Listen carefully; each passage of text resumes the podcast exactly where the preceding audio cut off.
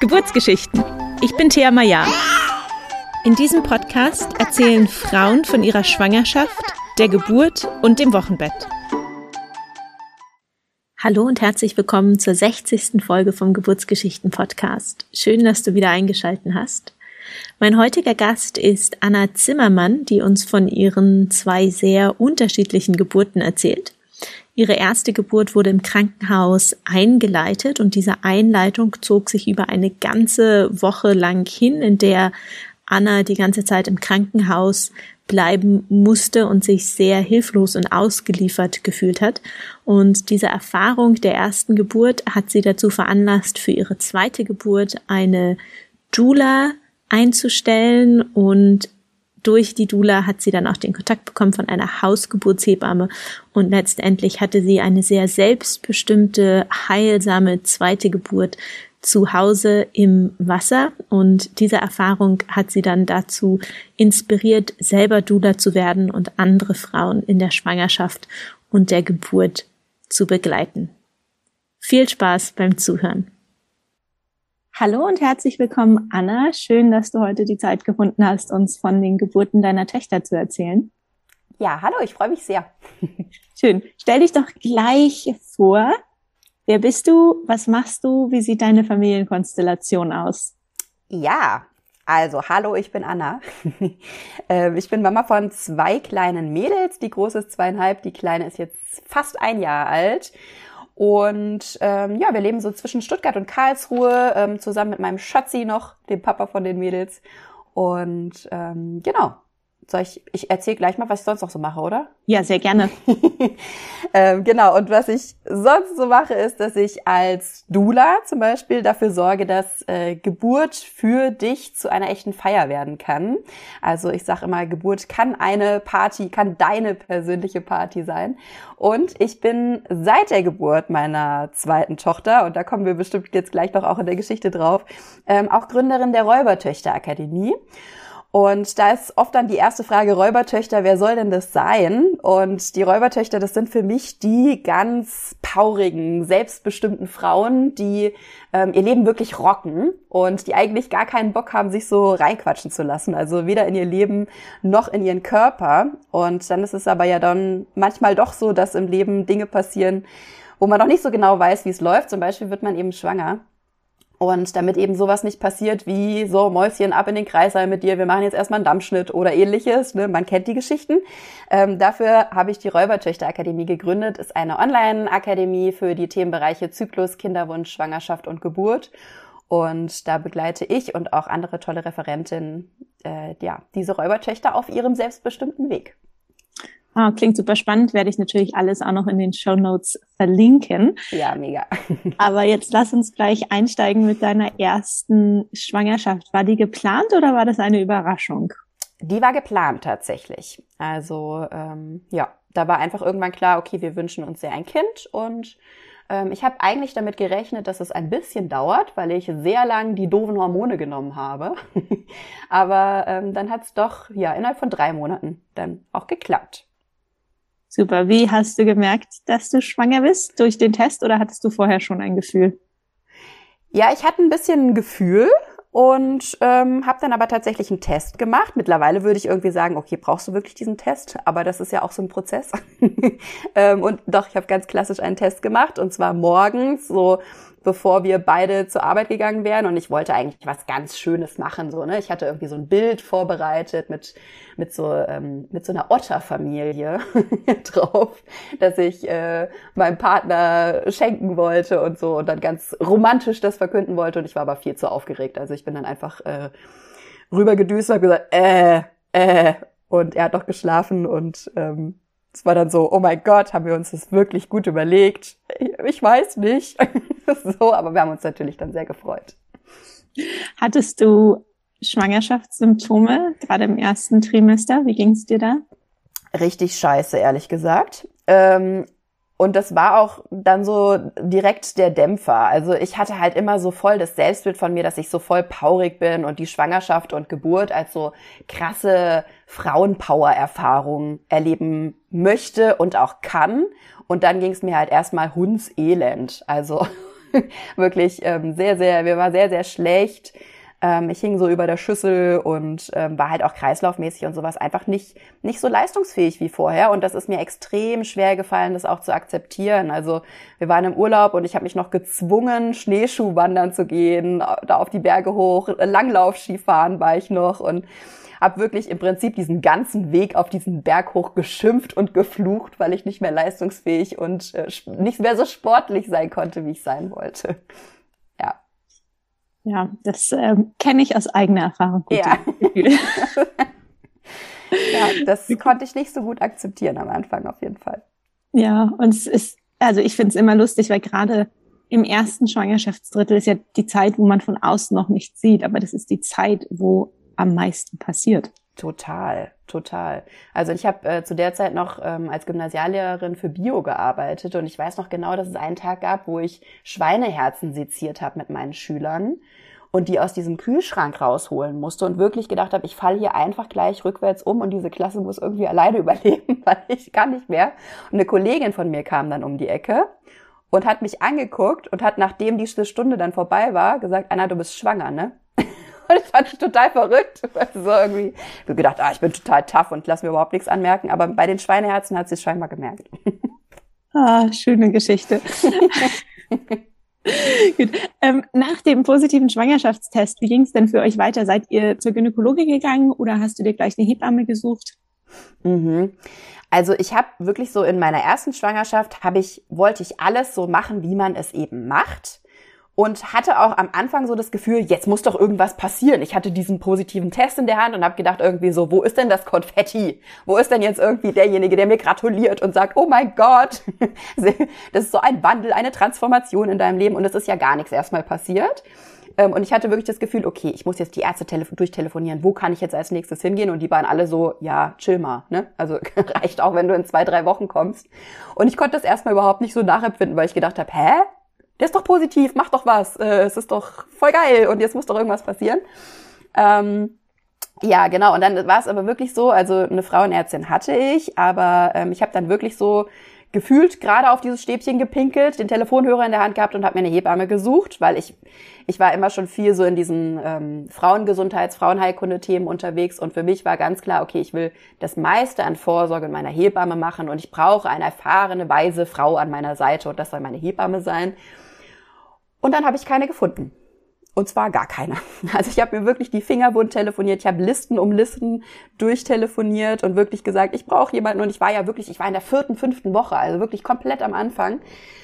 Und es gab niemanden. Also ich habe zu der Zeit noch in Stuttgart gewohnt und es gab einfach keine Chance. Also die meisten sind nicht mal dran gegangen, bei denen bin ich nur auf dem Anrufbeantworter gelandet. Und ähm, ja, so war dann die Situation. Und dann war es halt für mich irgendwann so, okay, ich stecke halt nicht den Kopf in den Sand, sondern ne, ich weiß selber viel, also ich habe selber Bio und Medizin studiert, ich lese mir jetzt einfach ganz, ganz viel an. Ähm, Frauen haben auch schon vor mir Kinder auf die Welt äh, gebracht, ne? also auch so dieses Denken. Und ähm, ja, aber ich hatte wirklich dann bis ganz zum Schluss keine Hebamme und dann hatte ich auch nur eine zur Nachsorge, so ein bisschen notfallmäßig. Ja, spricht mal wieder oder spricht vom Hebammenmangel. Absolut, absolut. Wirklich, also wirklich ein Drama. Also und ja, also dass, dass wirklich Frauen, die so sehr sich eine solche Begleitung wünschen, niemanden finden. Und ja, ähm, ja das ist schon wirklich dramatisch. Ja. Okay, aber wie ging es dir denn dann so im zweiten Trimester? Hat die Übelkeit dann nachgelassen? Ja, also es war dann wirklich sehr, sehr klassisch, wirklich so nach 12, 13 Wochen war eigentlich von der Übelkeit her alles in Ordnung. Ähm, diese ganze Schwangerschaft war aber irgendwie so gezeichnet dadurch, dass immer irgendwas war. Also es war irgendwie total anstrengend, weil ich bei jedem ähm, Gynäkologenbesuch danach gefühlt irgendeine andere Diagnose hatte. Also am Anfang hatte ich mal Schilddrüsenunterfunktion, ähm, dann stand eine ganze, ganze Zeit, also in dem zweiten Trimester bin ich irgendwann zum Feindiagnosten gegangen. Ich weiß gar nicht mehr ehrlich gesagt, warum wirklich. Es war wirklich auch so eher so ein Routine-Ding, weil ich privat versichert bin, nehme ich an. dass ich da wirklich auch, gehen Sie auch nochmal zum Feindiagnosten. Und da kam dann Plazenta Previa raus. Also vielleicht weiß nicht jeder, was es für eine Diagnose ist. Ist, wenn die Plazenta so vor dem äh, Muttermund liegt und ähm, je nachdem, wie stark sie vor dem Muttermund liegt, ist es eine Diagnose, die sehr, sehr ja, sehr, sehr mit Ängsten behaftet ist, sage ich vielleicht mal so, weil dann oft im Raum steht, okay, wenn die Plazenta den Muttermund verschließt, kann das Kind nicht durchkommen, es ist eine erhöhte Blutungsneigung da und ähm, stand dann auch sofort ein Kaiserschnitt im Raum und ich war immer sehr, sehr verunsichert irgendwie in dieser Schwangerschaft, weil permanent irgendwie sowas. Ähm, Darf ich kurz fragen, ja. in, in, in der wievielten Woche diese Feindiagnostik war und die? Ja, Mhm. Die Feindiagnostik war, glaube ich, in der 21. Woche. Jetzt so mit, mit meinem mittlerweile Wissen würde ich auch sagen, es ist viel, viel zu früh. Also sowohl, also nicht unbedingt für die Feindiagnostik, aber für die Diagnose Plazenta previa ist es viel, viel zu früh. Und ähm, es war dann tatsächlich auch so, dass äh, sich dann das ganze, das ganze, die, die ganze Plazenta irgendwann wirklich hochgezogen hat. Ne? Also wirklich so, wie ich es mittlerweile auch in der Beratung mit meinen Frauen immer sage: Chill mal, entspann dich, alles wird gut. Ähm, und genau so war es. Aber ähm, in der Situation hatte ich dieses Wissen einfach noch nicht und hatte halt niemand, den ich fragen konnte, der sich nicht in dieser Hardcore-Schulmedizin-Richtung bewegt hat. Und ähm, ja, das hat dazu geführt, dass zum Beispiel auch bei meinem Sportkurs, ich habe so ein ähm, ja so einen Schwangerschafts-Outdoor-Sportkurs gemacht und ähm, der habe ich das, der habe ich halt gesagt, okay, ich springe jetzt mal nicht die Treppenstufen hier irgendwie noch hoch, sondern ich mache halt meine normalen Squats oder sowas. Und die hat mich wirklich angeguckt mit Panik in den Augen und hat gesagt, Mädchen, so auch in der Ansprache, Mädchen, du verblutest mir hier innerlich bei diesem Kurs. Du gehst jetzt nach Hause. Und das waren so die Reaktionen, die mir so entgegengebracht wurden. Und ich habe immer gedacht, wow, was passiert denn hier gerade? Also einmal so eine eine unfassbare Angst, aber wirklich auch dieses Behandeln von einer erwachsenen Frau wie ein unmündiges, kleines, dummes Mädchen. Und so ging es mir eigentlich die ganze Schwangerschaft über, dass ich immer gedacht habe, was passiert denn hier eigentlich? Ist doch, das ist super schräg und das ist nicht, das passt nicht zu meinem Selbstbild, was hier mit mir gerade passiert. Mhm. Ja, gab es noch weitere Diagnosen oder Verunsicherungen? Ja, also da, ja, äh, genau. Also bei dieser Feindiagnostik oder dann auch im weiteren Verlauf, so der, ab der 20. Woche stand bei mir immer im Raum, dass das ähm, Kind sehr schmal ist, also oder sehr, sehr klein, ein sehr kleines Kind, unterhalb der dritten Perzentile, wenn man es schulmedizinisch ausdrücken will. Und für mich war immer so, also ich hatte eigentlich die ganze Schwangerschaft, egal welche, welche Diagnosen da so auf mich eingeprasselt sind, immer das Gefühl, ich bin eigentlich sehr bei mir. Mir geht es eigentlich gut, jetzt mal ne, von Übelkeit oder sowas abgesehen, aber äh, mir geht es eigentlich gut. Ich habe eine super Verbindung zu äh, meiner Tochter und dem Kind geht es auch total gut.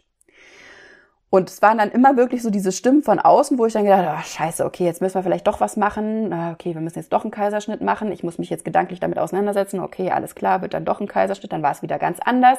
Aber diese Angst, die mir permanent gemacht wurde, weil das Kind sehr klein ist, war ab der 20. Woche da und hat sich dann wirklich auch bis zum Ende durchgezogen.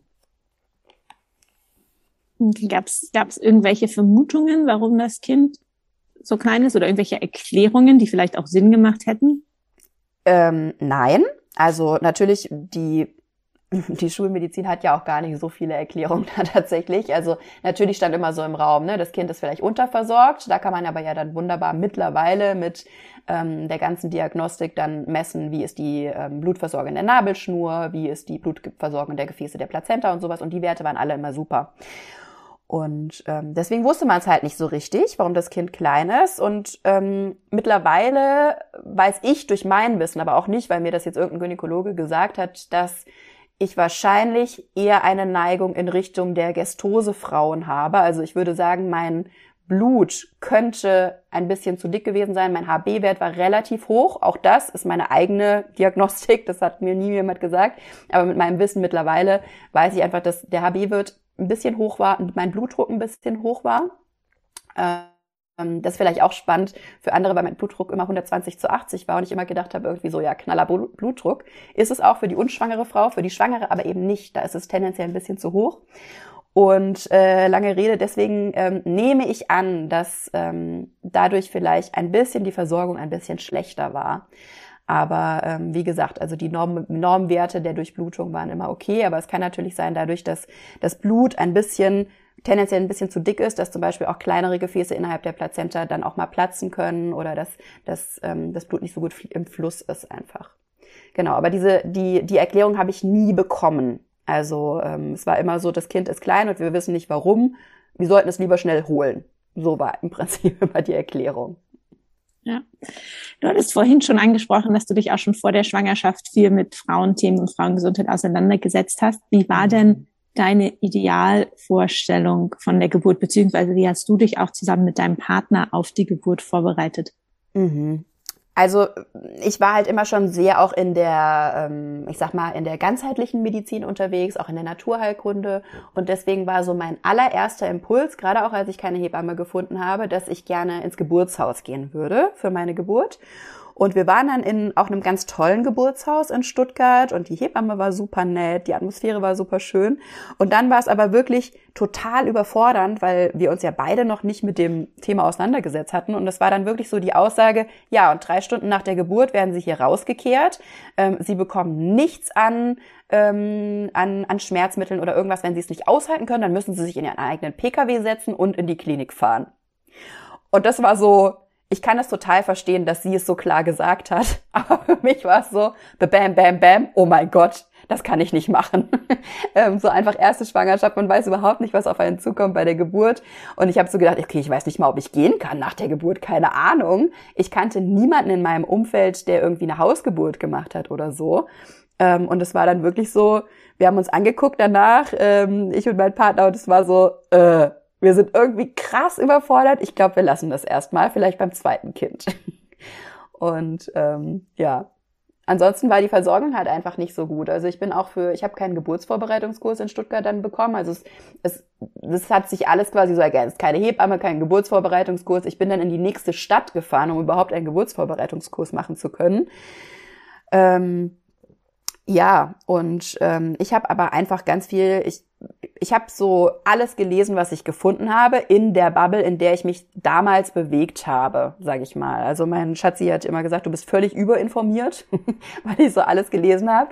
Und rückblickend würde ich aber sagen, ich habe doch gar nicht die richtigen Sachen gelesen, aber ne, alles, was ich so gefunden habe ähm, an, an klassischem Wissen, sage ich mal, habe ich in der Zeit gelesen und habe mich dann wirklich auch gut vorbereitet gefühlt. Also weibliche Anatomie ne, kannte ich eh, ich wusste, wie sich das Kind durchs Becken dreht und sowas und ähm, ja, so war, so war die Situation dann und dann war irgendwie klar, okay, wir, wir gehen doch in ein Klinikum. Irgendwann dann mit der Diagnose, das Kind ist so klein, durfte ich mir auch das Klinikum nicht mehr aussuchen, sondern es musste dann ähm, die Kinderklinik eben auch sein, weil mich kein anderes Krankenhaus mehr genommen hat. Ähm, ja, so war dieser Vorbereitungsprozess, würde ich sagen. Okay. Wie ging es dir dann in den finalen Wochen und Tagen vor der Geburt? Nicht gut. Also es gab so, es, es hat sich ja alles immer schon so zugespitzt, ne, mit dieser Diagnose, das Kind ist sehr klein und es gab dann so diesen einen Tag, wo ich eigentlich sehr positiv gestimmt war. Das war irgendwie dann so mm, so um den ET rum, äh, würde ich sagen. Also vielleicht ein, zwei Tage vor dem, vor dem ET. Und ich hatte mich so die ganze Zeit schon so mit Händen und Füßen gegen eine mögliche Einleitung gewehrt, weil ich immer gesagt habe, ich habe das Gefühl, es ist alles prima. Ähm, ne, wir wurde ab 37 plus 0 wurde eigentlich gesagt, wir könnten jetzt aber gut einleiten, das Kind ist ja sehr klein. Ähm, und an diesem einen Tag, mir ging's, mir, da ging es mir total gut und es war so, okay, und ich habe das für uns entschieden, wir warten noch und sie hat Zeit und ähm, wir sind verbunden und alles ist fein. Und ich bin so durch den Stuttgarter Westen gelaufen und es war irgendwie voll der schöne Tag, irgendwie sonnig und so die Vögel haben so gezwischert und ich habe mich so verbunden gefühlt auch mit der Natur irgendwie. Und ich habe so gedacht, okay, ich bin so, ich bin ein Teil von dem Ganzen und ähm, irgendwann wird sich jetzt meine Tochter auf den Weg machen. Und das hat sich alles total stimmig angefühlt. Und ich bin dann ähm, in diese äh, zu dieser Arztpraxis gelaufen und da dann reinge reingekommen und habe so ganz klassisch erstmal diesen Urinbecher in die Hand gekriegt, ne, so irgendwie ja, schö schöne Begrüßung, hallo und wurde dann relativ schnell ähm, in diesen Behandlungsraum verfrachtet. Und der war wirklich so, also großer weißer Behandlungsraum, so sehr klinisch einfach, so ähm, ja, dass man, also man fühlt, fühlte sich jetzt nicht total kuschelig und aufgehoben. Ähm, es wurde dann ein Ultraschall wieder gemacht, wieder auch eine vaginale Untersuchung, wieder, wieder, wieder. Und ähm, die Frauenärztin hat gar nicht viel gesagt, hat diesen Ultraschall gemacht. Ich konnte aber, ich kann den Ultraschall ganz gut selber lesen und hatte so das Gefühl von meiner Interpretation, es hat sich jetzt gar nichts Großartiges verändert. Und dann hat sie mich so in den Konferenzraum gebeten, ähm, so die Hände vor sich auf den Tisch gelegt und hat mich so ganz ernst angeguckt und mir wurde schon so ein bisschen kalt innerlich irgendwie. Und hat dann gesagt, so, und was Sie jetzt machen ist, Sie fahren jetzt in die nächste Klinik und Sie lassen sich jetzt einleiten. Und ich weiß noch, wie so mir alles so aus dem Gesicht gefallen ist, weil ich gedacht habe, hä? Wo kommt denn jetzt auf einmal diese Dramatik und auch diese Bevormundung oder diese Übergriffigkeit auf einmal her?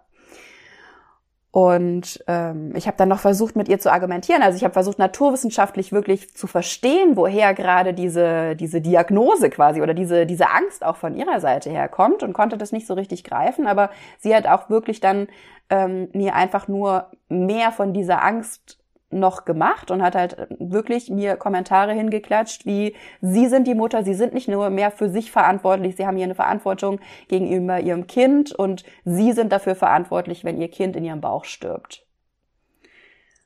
So. Hui. Ja, Da so. auch erstmal ausatmen. Darf Ja. fragen, War dein Partner dabei oder warst du alleine? Da war ich tatsächlich alleine. Ja, bei dem Termin. Und ja, dann habe ich es halt gemacht, ne? Also wenn, wenn man solche Aussagen dann ne, als als hoch hochschwangere Frau dahin geklatscht bekommt und ne, ich habe halt dann wirklich auch zwischendrin gedacht, okay, vielleicht weiß ich ja auch einfach nicht, wie es läuft. Vielleicht ist es ja wirklich total gefährlich gerade und ich überschätze meine Intuition oder sowas, ne? Ja, ich kann Und- das so gut nachvollziehen. Ich hatte ja genau das gleiche Szenario, nur umgekehrt. Mein Kind Mhm. war angeblich zu groß. Mhm. Mhm. Mhm. Ja. Ja, also diese ganze Größenthematik ist ja sowieso, also da könnte man wahrscheinlich eine eigene Podcast-Folge an sich aufnehmen. Das ist äh, der Wahnsinn, was da passiert und was da für, für Ängste Frauen gemacht werden, egal ob zu groß oder zu klein. Und in den allermeisten Fällen würde ich rückblickend sagen, dass es völliger Bullshit ist. Ähm, diese, dieses, dieses Angstgemache. Ja, Ja. ja. Okay, aber Genau. du bist dann in die Klinik gefahren zur Einleitung. Genau, also ich bin dann ähm, in die Klinik gefahren und ähm, habe dann da alles geklärt und dann war klar, okay, das ähm, wird jetzt eine Einleitung. Es begann dann mit diesem ähm, ja scheinbar natürlichen Cocktail erstmal, wo Rizinusöl drin ist ähm, und ja ging dann vielleicht, um das schon mal so vorwegzunehmen, es ging dann sieben Tage lang dieser Einleitungsprozess und rückblickend würde ich wirklich sagen, dass das einer meiner psychisch dunkelsten Zeiten in meinem Leben war, weil ich wirklich völlig am Ende war irgendwann in diesem Einleitungsprozess. Also ich musste dann ähm, stationär aufgenommen werden oder wurde stationär aufgenommen relativ schnell, weil ich dann auch ähm, mit Zytotec, das ist ja auch ein sehr umstrittenes ähm, Einleitungsmittel, ähm, eingeleitet wurde, also mit Tabletten ähm, und deswegen eben zur Überwachung auch da bleiben musste, natürlich alleine, ne, weil ähm, Familienzimmer gibt's dann natürlich noch nicht, wenn das Kind noch nicht da ist und musste dann mehrmals am Tag immer ans CCG und lag da wirklich ähm, in so einem ja, in so einem kahlen Raum, wo so eine Neonröhre an der Decke war und so Kabel aus der Wand kamen. Ähm, irgendwie frierend, weil nackter Bauch. Und da lag ich halt wirklich mehrmals am Tag an diesem CTG und hatte immer nur das Gefühl, es ist so falsch, was hier gerade passiert. Und vielleicht bin ich aber falsch. Also wirklich dieses, ähm, ja, okay, du redest die ganze Zeit über Frauenpower und, ne, und dieses, die Urweiblichkeit und was weiß ich, aber vielleicht war das von dir einfach alles nur Gelaber. Also vielleicht kannst du das wirklich nicht. Vielleicht muss dieses Kind jetzt geholt werden, weil du dazu nicht in der Lage bist, dieses Kind auf die Welt zu bringen. Und oh, ich habe ein bisschen Gänsehaut, wenn ich das erzähle. Ja, und ich bin dir gerade so dankbar, dass du das so klar sagst, weil ich glaube, Ja. das Gefühl, das hatte ich auch. Und ich Mhm. glaube, das haben viele, viele Frauen auch. ja, Dass in dem Moment einem einfach diese Selbstbestimmtheit so genommen Ja, wird. ja, genau. Und da kam dann wirklich auch noch dazu, dass, dass ähm, dieses, dieser CTG-Raum, also dieser kleine, äh, ich, ich sag mal, wie so ein kleiner Laborraum, äh, neben den Kreissälen natürlich war. Und ich halt immer die Schmerzensschreie, und ich sag da wirklich ganz bewusst Schmerzensschreie von den Frauen, weil das war kein Tönen, sondern wirklich so schrille Schreie aus den Kreissälen nebenan gehört habe. Und ich habe wirklich gedacht, ich warte hier auf meine eigene Hinrichtung. Also es ist wirklich äh, irgendwie, ich will nur noch raus aus diesem Körper, ich will, dass es wieder gut wird. So, wirklich dieses Denken. Ähm, ich weiß nicht, wer hier irgendwie noch ein Kind auf die Welt bringen will oder überhaupt noch Bock auf ein Kind hat, aber ich nicht. Ich gehe jetzt. So, so. Und das habe ich dann auch gemacht. Also ich habe dann ähm, nach diesen sieben Tagen Einleitung oder ein, einmal dazwischen schon, auch in der, in der ähm, in der Mitte dieser Einleitung bin ich zu einer Oberärztin, wieder auch eine, die ich natürlich nicht kannte, gegangen und habe gesagt, irgendwie, ich weiß nicht, was Sie jetzt machen, aber ich gehe jetzt nach Hause. Äh, weil ich sicher hier kein Kind mehr auf die Welt bringen werde, hier erstmal. Und ähm, auch da, ne, also großes Drama, das können sie nicht machen und so weiter. Musste ganz viele Papiere unterschreiben, dass ich mich gegen ärztlichen Rat entlassen, entlasse. Ähm, ja, und bin dann wirklich nach Hause gefahren und ähm, habe mich zu Hause aufs Sofa gelegt, war wirklich ey, fertig. Ich habe wirklich gedacht irgendwie so, ich weiß nicht, was ich noch machen soll. Ich fühle mich völlig alleine mit diesem Thema auch und habe dann so eine Tierdoku geguckt, um mich selbst zu beruhigen irgendwie. Und ich weiß doch ganz genau, es ging um ähm, Eichhörnchen und so Eichhörncheneltern, die immer so zu ihrem Kobel, also so zu ihrem Nest gelaufen sind und da ihre Baby-Eichhörnchen versorgt haben. Und das Ergebnis von diesem auf dem Sofa liegen und dieser Tierdoku war dann, dass da meine Fruchtblase geplatzt ist und da dann die Geburt losgegangen ist quasi. Und ich weiß noch ganz genau, wie ich in dem Moment so gedacht habe, aha, so. Und ich treffe hier diese Entscheidung, dass ich mir nie wieder in meinem Leben sagen lassen werde, wie ich mich zu fühlen habe, dass meine Intuition nicht stimmt oder dass was mit mir nicht stimmt. Weil als ich auf meine Intuition gehört habe und gegen alle Stimmen von außen mich entlassen habe und nach Hause gegangen bin und in diesen Rückzug gegangen bin, dann ging's los. So, und das, das ist halt wirklich auch das, was ich den Frauen immer mitgeben will im Moment, die oder prinzipiell mit denen ich arbeite, du hast recht und du bist die Expertin und lass dir da nicht reinquatschen. Ja, total ja. wichtig. Ja, ja. Super. Die Fruchtblase war dann geplatzt. Bist du zurück mhm. ins Krankenhaus gefahren? Ja, dann sind wir zurückgefahren, obwohl wir eigentlich nicht so Bock hatten, aber gut. so tough waren wir dann doch noch nicht, dass wir dann einfach zu Hause geblieben wären. Ähm, ja, und dann ähm, ging es auch, ne, ich war ja eh stationär aufgenommen, das heißt, ich hatte da auch ein Zimmer und da waren wir dann auch noch mal kurz und ähm, die Wehen gingen dann so recht schnell, recht doll los. Also es war jetzt auch nichts mit, ich leg mich noch mal hin und ruhe mich noch mal aus, sondern ich habe dann recht schnell rausgefunden, dass auf dem Klo eigentlich der beste Zustand ist, weil man da schön alles loslassen kann. Und ähm, ja, habe dann da so ein bisschen vor mich hingeweht, aber es war dann wirklich auch relativ schnell waren die Wehen so, dass ich gesagt habe, so und jetzt wir gehen jetzt runter und sagen wir, äh, wir gehen jetzt in den Kreissaal. Es war zum Glück auch so, dass nicht ganz so viel los war in dieser Nacht. Also es war dann so so neun, zehn Uhr abends.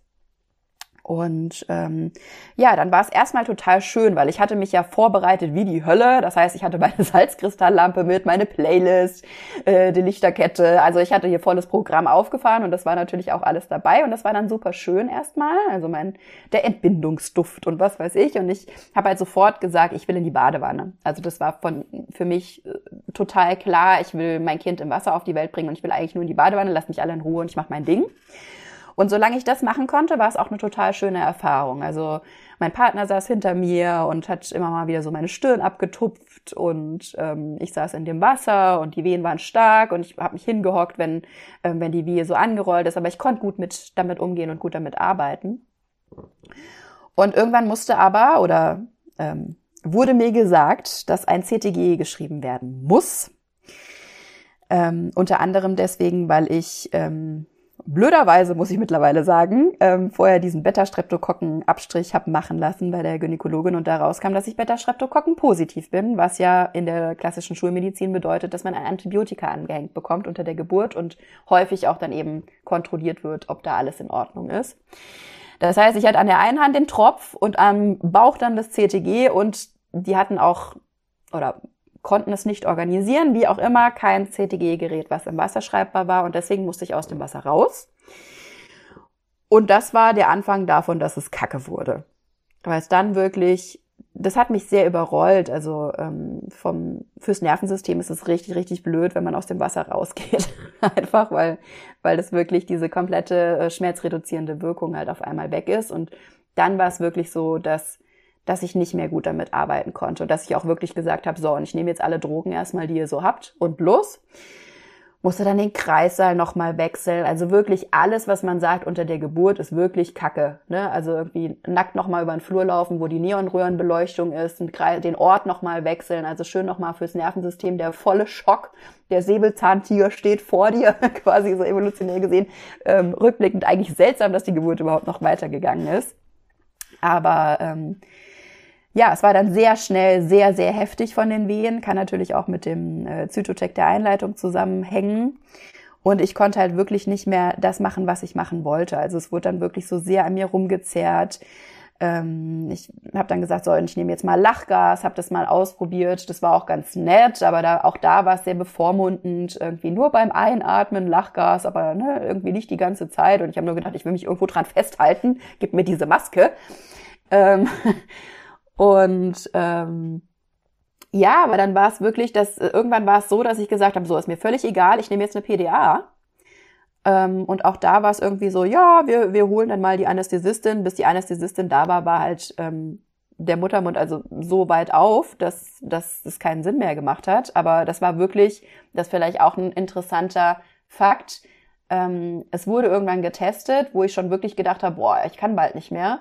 Und dann war der Befund vier Zentimeter. Und das war der Moment, als ich gesagt habe, so, und ich nehme jetzt eine PDA, weil sechs Stunden, ne, man weiß ja, der Muttermund öffnet sich in einer Stunde einen Zentimeter. Äh, sechs Stunden halte ich das nicht noch aus.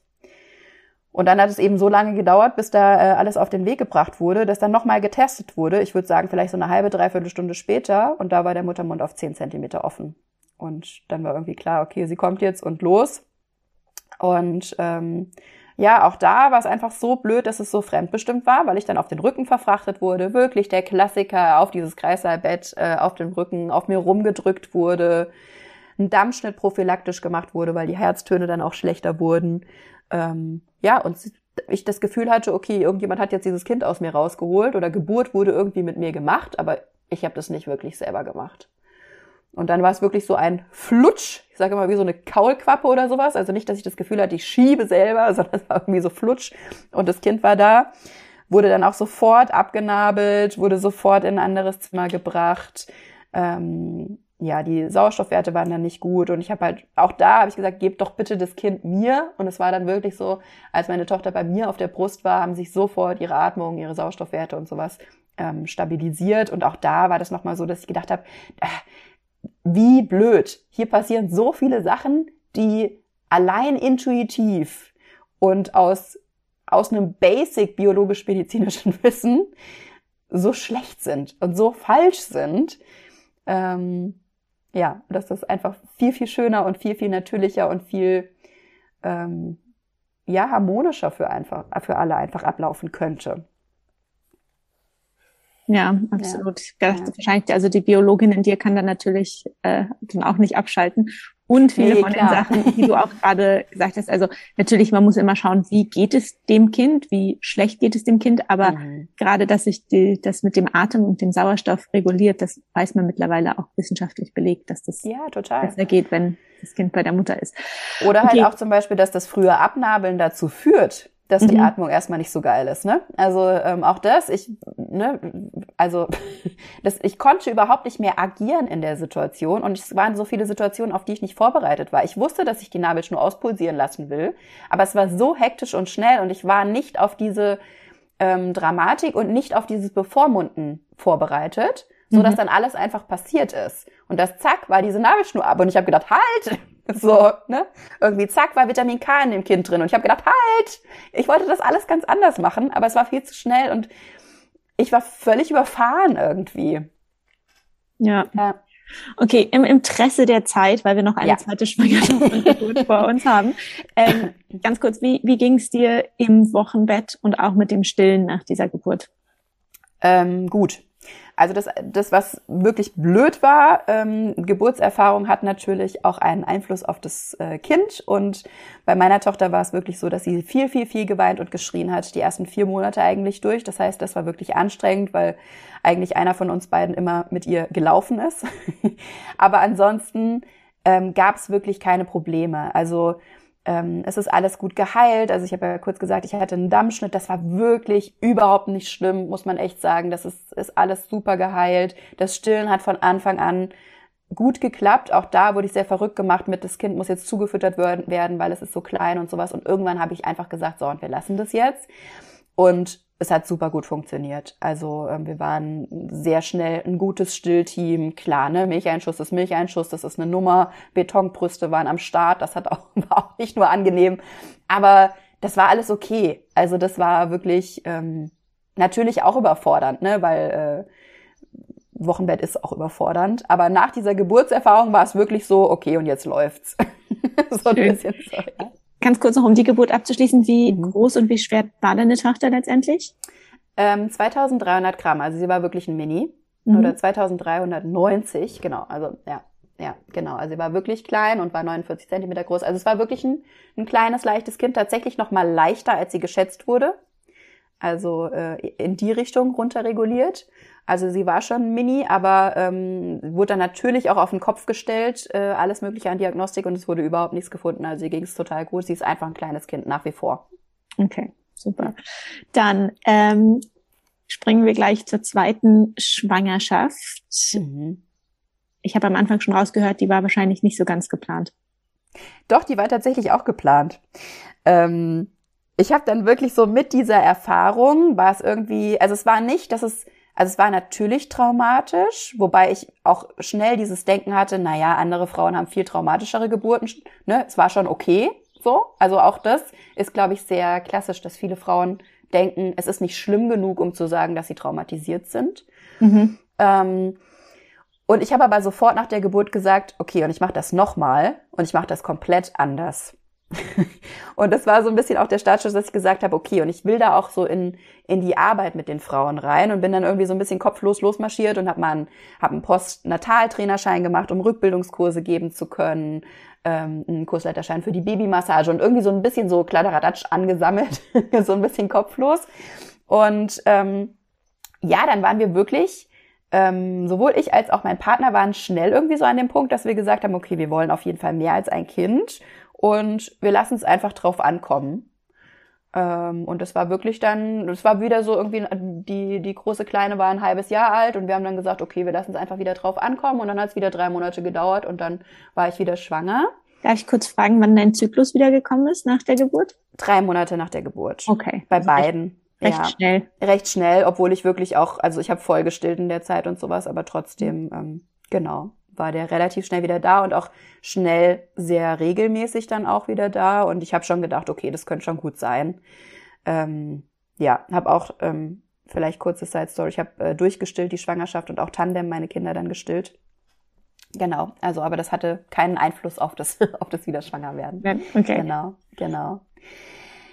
Ja, und dann ähm, war ich wieder schwanger und es war irgendwie so klar, okay, ich will das, ich will das anders haben, ich will das selbstbestimmt haben. Ich begebe mich sicher nicht nochmal in so eine Situation, wo ich so ausgeliefert bin.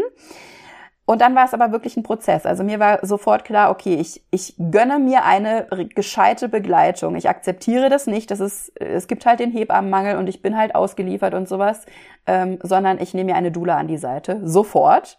Und dann war es wirklich so, dass ich wirklich irgendwie, keine Ahnung, war nicht wahrscheinlich auch wieder so vierte Woche oder sowas. Und ich habe mir sofort eine Dula gesucht, mit der ich mich auch relativ schnell getroffen habe und auch über die erste Geburt viel gesprochen habe und so.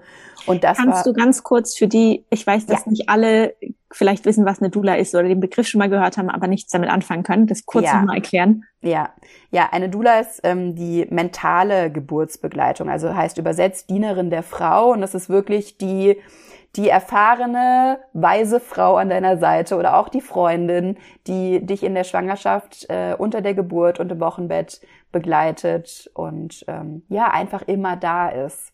Und sowohl so organisatorischen Kram machen kann, ja, also wie hier Formulare im Krankenhaus ausfüllen oder sowas oder das Kochen im Wochenbett übernehmen kann, das Bespaßen der Geschwisterkinder oder so. Aber was viel wichtiger ist, ist diese mentale Vorbereitung ähm, ja, in der, in der Schwangerschaft. Also da geht es sowohl um eine Aufarbeitung der, der vorherigen Geburt, wenn es schon eine gab, als auch, ich sag mittlerweile, äh, Schwangerschaftsbegleitung ist Persönlichkeitsentwicklung, weil es um die, die eigenen tiefsitzenden Themen geht, die du eben als kleinen Rucksack oder großen Rucksack mit in deine Geburt mit reinnimmst. Und ähm, genau, eine Dula ist da an deiner Seite und ähm, ist da, begleitet dich, gibt dir auch Input zu vielen Themen und ähm, ist dann eben auch bei der Geburt dabei, wenn du es möchtest. Genau, ganz wichtig immer, es ist keine medizinische Begleitung, sondern wirklich eine, ja, wie du gesagt hast, mentale und emotionale Unterstützung. Genau, Wo, also wobei ich bin ja mittlerweile auch Dula, ich bin so ein bisschen diese Verbindung von zwei Welten, ne? dadurch, dass ich ja das, die, die Naturwissenschaft mit reinbringe und es meiner Erfahrung nach gibt es sehr, sehr viele Doulas, die eben schon auch tolle Ausbildung im ähm, medizinischen Bereich haben. Also es gibt zum Beispiel auch viele Doulas, die ähm, Heilpraktiker sind oder so. Aber das muss man dann einfach individuell gucken. Vom, von der Wortbedeutung her ist es erstmal keine medizinische Begleitung mehr. Genau. Ja. Super. Wie ging es dir denn dann in dieser Schwangerschaft in aller Kürze? In aller Kürze war mir wieder übel schlecht und die ersten drei Monate waren echt anstrengend, vor allem mit Kleinkind aber insgesamt sehr selbstbestimmt und gut, vor allem weil ich irgendwann beschlossen habe, ich mache die Vorsorge beim Frauenarzt nicht mehr so, wie sie einfach vorgegeben wird, sondern ähm, ich mache die Vorsorge bei meiner Hebamme, ging so Hand in Hand damit, dass ich durch die Gespräche mit meiner Dula irgendwann gesagt habe, so, es ist die logische Konsequenz, dass ich eine Hausgeburt möchte. Und ähm, ja, nicht nur eine Hausgeburt, sondern eine Wassergeburt. Das war ja auch schon bei meiner ersten ähm, Geburt eigentlich mein Wunsch. Und dann war irgendwie ganz klar, so und so machen wir das. Und ich habe das wirklich, ähm, ich habe mich mental einfach ganz anders vorbereitet, weil ich das wirklich, ich habe das visualisiert, wenn man spirituell sagen will, manifestiert sogar, ähm, was an diesem Tag der Geburt passiert und wie ich es haben will. Also wirklich bis ins kleinste Detail. Was ist es für ein Licht? Ähm, auch nochmal wirklich bewegt sich das Licht. Also was passiert mit dem Licht? Verändert sich das irgendwann und so weiter? Und ähm, genau, also diese Geburtsvorbereitung war eine ganz, ganz andere und eine viel harmonischere und deswegen war die Schwangerschaft auch chillig, würde ich sagen. Würde ich sagen. Schön. So. Ja. Und äh, eine Hausgeburtshebamme hast du dann auch problemlos gefunden? Jein, eigentlich nicht. Ähm, ich hätte auch da wieder also als ich am Anfang eine Hebamme gesucht habe, habe ich auch wieder nur eine für die Nachsorge gefunden. Und dann war es wirklich mein Glück, dass ich eben ähm, diese Dula mir genommen habe und halt auch, ne, es ist natürlich investiert man da auch, also es ist ein, ein ähm, Betrag, den bekommt man auch von der Krankenkasse nicht erstattet oder sowas. Und über die Dula habe ich aber dieses Netzwerk auch bekommen und sie hat mir den Namen von der Hausgeburtshebamme genannt, die ich dann letztendlich äh, bekommen habe. Und das ist eine ganz tolle Hausgeburtshebamme, das ist nämlich so die Koryphäe der Wassergeburt in Deutschland. Äh, Cornelia Enning heißt sie. Und ähm, ja, die war dann meine Hausgeburtshebamme. Super. Und du hattest ähm, vorhin schon ähm, mal kurz erzählt, in der ersten Schwangerschaft hast du gesagt, hast du dich auch belesen und warst aber so ein bisschen in deiner Bubble und da ist in der zweiten Schwangerschaft dann was dazugekommen noch und du hast auch gerade mhm. angesprochen, das neue Netzwerk von der Dula. Ähm, magst du da vielleicht kurz noch erzählen, was du da vielleicht dann an neuen Informationen oder auch Bücher, also was du da für Bücher dann vielleicht gelesen hast, die du in der ersten Schwangerschaft noch nicht kanntest? Mhm. Ja, also in der ersten Schwangerschaft bin ich halt noch sehr kopfig naturwissenschaftlich rangegangen, würde ich sagen. Ne? Also ich habe ja diese ne, Bio- und Medizinstudium und sowas und deswegen wollte ich halt alles verstehen bis ins kleinste Detail, an welchem Rezeptor dockt das, dockt das äh, Oxytocin an oder sowas. Ne? Also das war eher so der Fokus in der ersten Schwangerschaft, weil ich dann wirklich das Gefühl hatte, okay, ich verstehe das in Gänze. Habe mich aber schon auch mit Hypnobirthing, Hypnose in der Schwangerschaft beschäftigt, konnte das aber bei der ersten Geburt nur so in der ersten Phase für mich anwenden und dann durch die Dula, durch auch die alternative Geburtshilfe, in der ich mich dann ja so bewegt habe, durch dieses Hausgeburtsthema, war irgendwie klar, okay, ich, ich will noch mal einen anderen ähm, Zugang zu bekommen, auch zur Geburtshilfe an sich. Also nicht nur, dass, dass ich selbstbestimmt bin, sondern das Bild von Geburtshilfe, was in meinem Kopf existiert, ist eigentlich ein falsches.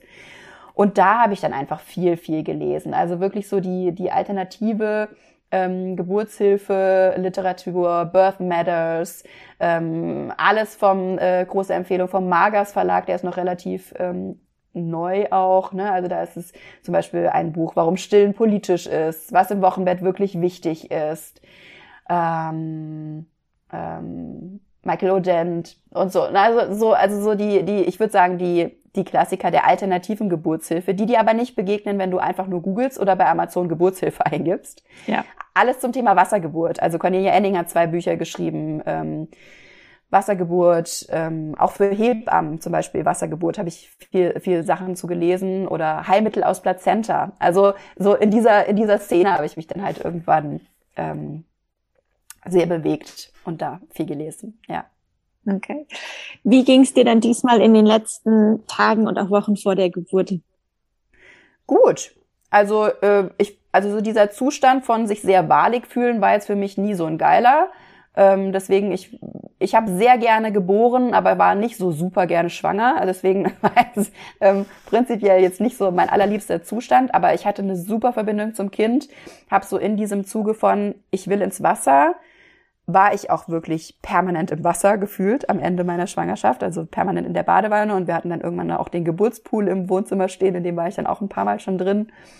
Ähm, und es war irgendwie es war klar, okay, wir warten und ähm, es darf aber einfach alles so sein, wie es ist. Und äh, das war super schön und der ET ging rum und aber auch da war es irgendwie, es war alles gut. Also es gab dann irgendwann noch mal den Einbruch, weil ich dann total ätzende Hämorrhoiden noch gekriegt hat auf den letzten Metern. Das war richtig ätzend. Aber auch da war es halt okay. Es war dann irgendwie schon ich glaube, vier, fünf Tage über dem Termin und es war so, oh nee. Also damit habe ich jetzt erstens nicht gerechnet und zweitens habe ich da auch gar keinen Bock jetzt drauf. Aber meine Tochter hat dann halt auch noch gewartet, netterweise, bis sie sich auf den Weg gemacht hat, bis es einigermaßen wieder ging.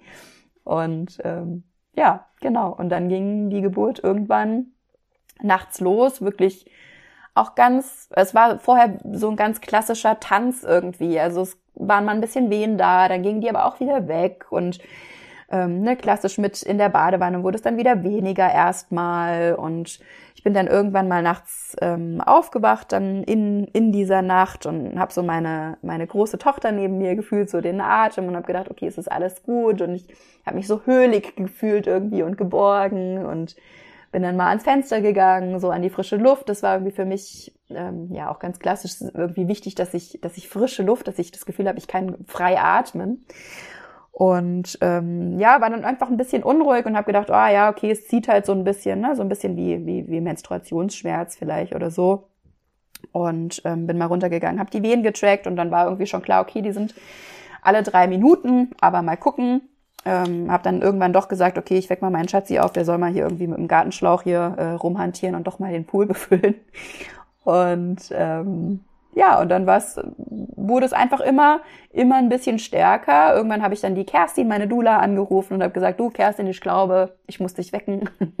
und ähm, ja, sie ist dann, hat dann auch ein bisschen äh, zugehört, wie ich so rumatme und hat dann irgendwann gesagt, ja, okay, ich ähm, mach mich mal auf den Weg und ich saß dann, bis sie da war, wirklich auch schon im Pool und es war super, super angenehm und für mich war klar, okay, egal was passiert, niemand kriegt mich mehr aus diesem Wasser raus. Ich mach Pipi ins Wasser, ich mach alles, aber ich gehe hier nicht mehr raus.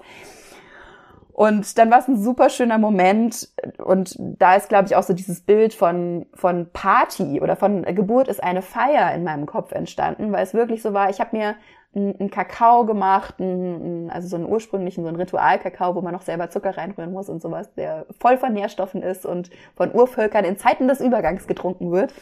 Ähm, und habe mich mit meinem Kakao in die Badewanne gesetzt, habe meine Playlist angemacht, habe ähm, das Licht angemacht, was ich gern haben wollte. Das war so rotes, waberndes Licht. Und habe so manchmal so eine Zeile aus meinem Lieblingslied mitgesungen. Und ähm, Kerstin, meine Dula, kam dann irgendwann an und hat mich nur angeguckt, in diesem Wasser sitzend, irgendwie mit meinem Kakao in der Hand und hat einfach nur gesagt, ach Süße, wie schön.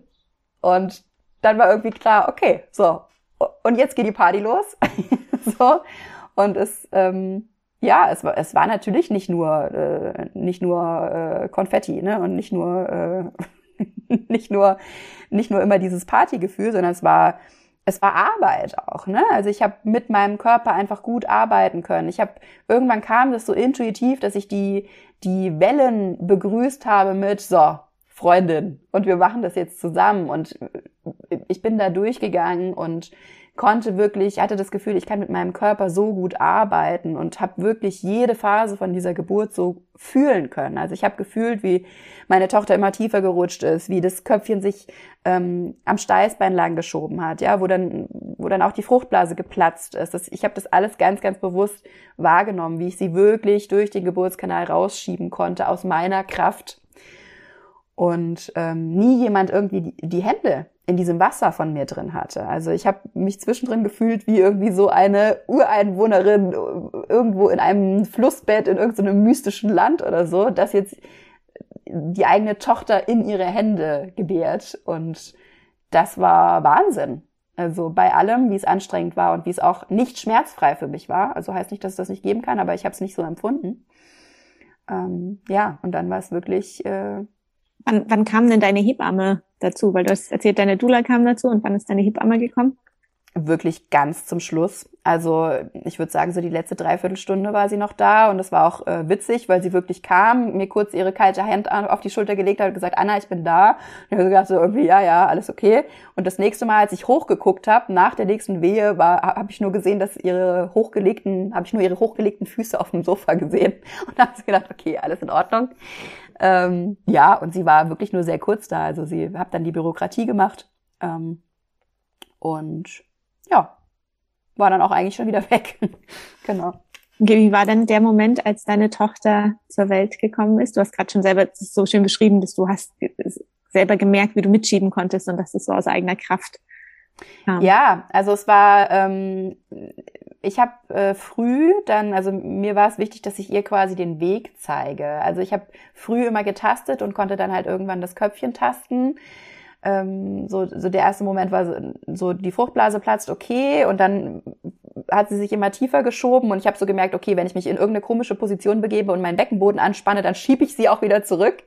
Ähm, nicht das machen und ähm, konnte ihr aber dann so mit meiner Hand den Weg zeigen. Also ich habe richtig gemerkt, dass sie sich orientieren kann an mir und ich habe sie halt immer gefühlt und das war natürlich super ähm, motivierend, weil ich richtig gemerkt habe, okay, mit jeder Wehe, die ich hier ähm, bearbeite, kommt dieses Mäuschen ein kleines Stück näher zu mir. Und ähm, ja, dann waren so diese letzten Wehen waren schon, also dass ich gedacht habe, irgendwie, ich habe jetzt auch keinen Bock mehr, ne? Also das nächste Kind bringt hier meinen Schatzi auf die Welt. Also jetzt äh, so. Aber es war trotzdem, es war so paurig. Und es war so, okay, und los. Und ich hatte halt vorher mir auch super überlegt, ah, okay, und du lässt dem Ganzen Zeit, du, du presst nicht krass mit und sowas, ne? Weil es ja ähm, diese Drehung des Kindes einfach viel, viel besser ermöglicht. Und dann war aber wirklich irgendwann die Entscheidung, ich habe den klassischen Ring of Fire gemerkt, ja, also wo dieses Gewebe ähm, so krass gedehnt wird, ne, der, ähm, das, das Vaginalgewebe. Und habe so gemerkt, okay, es brennt. Ich weiß, wenn ich jetzt presse, dann reißt es ein bisschen und ist mir scheißegal. Und los und jetzt raus.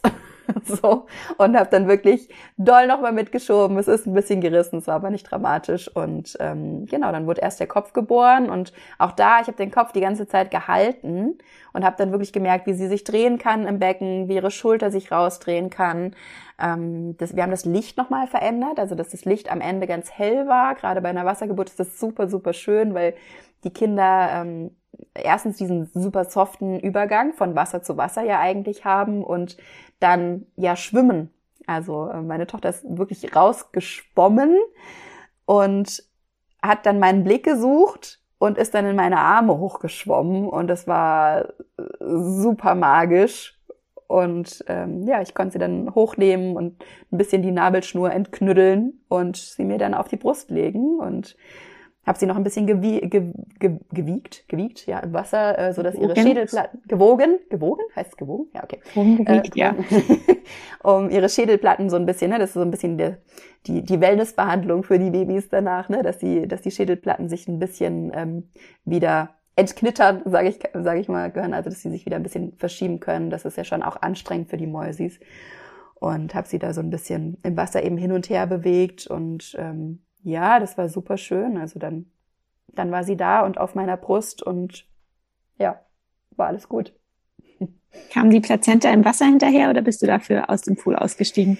Nee, die kam im Wasser, wobei sie, also das war so äh, im Vorfeld, man hat ja manchmal so irgendwie so undefinierbare Ängste und ich hatte als Angst, dass die Plazenta nicht kommt und dass ich deswegen vielleicht doch nochmal in die Klinik muss und dann war es tatsächlich so, es ist ja oft dann auch so, ne, mit so psychischen Blockaden, oftmals so, die Plazenta-Geburt ist ja super sensibel und es hat dann ein bisschen gedauert und ich saß noch in dem Wasser und ich wollte auch eigentlich noch nicht raus. Und ähm, dann war, war mir aber irgendwie klar, okay, ich muss so ein bisschen was verändern. Und ich bin dann mal aufgestanden, weil das Wasser noch relativ warm war. Also man sagt so, bei der Plazenta-Geburt wäre es gut, wenn das Wasser so auf 32 Grad ungefähr abgekühlt wäre.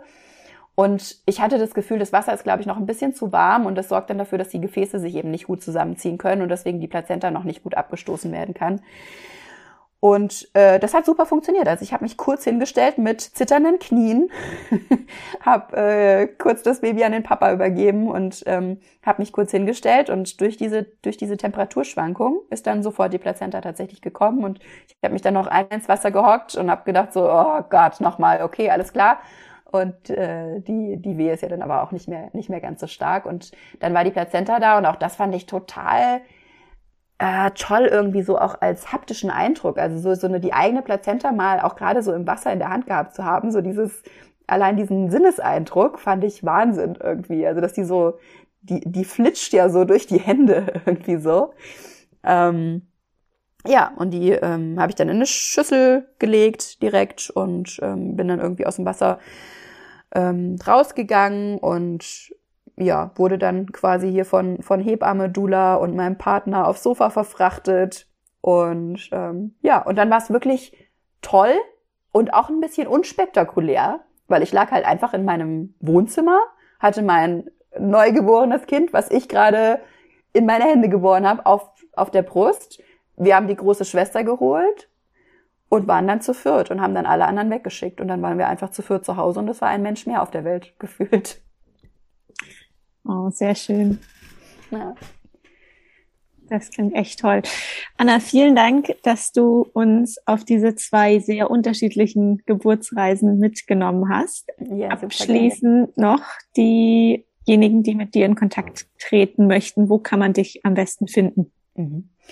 Ähm, genau, also am einfachsten entweder auf Instagram, da findet ihr mich unter Anna Zimmermanns unterstrich Räubertöchter oder über meine Website räubertöchter-akademie.de. Und ähm, genau, da biete ich Dula-Begleitungen auch an ähm, und aber auch verschiedene Workshops, Geburtsvorbereitungskurse und so weiter. Genau, da könnt ihr super gerne mal vorbeigucken. Super, das werde ich natürlich alles auch nochmal in die Show Notes ähm, schreiben für diejenigen, die sich das jetzt nicht so schnell merken konnten oder nicht ja. schreiben konnten. Ja, perfekt. Anna, ich danke dir von Herzen und wünsche dir und deiner Familie alles Gute. Super gerne. Vielen, vielen Dank dir. Ich hoffe, die heutige Folge mit Anna hat dir gefallen. Und wie immer freue ich mich darüber, wenn du dir den Moment Zeit nimmst und mir in deiner Podcast-App eine Sternebewertung hinterlässt oder mir virtuell auf buymeacoffee.com slash Geburt einen Kaffee ausgibst. Vielen Dank.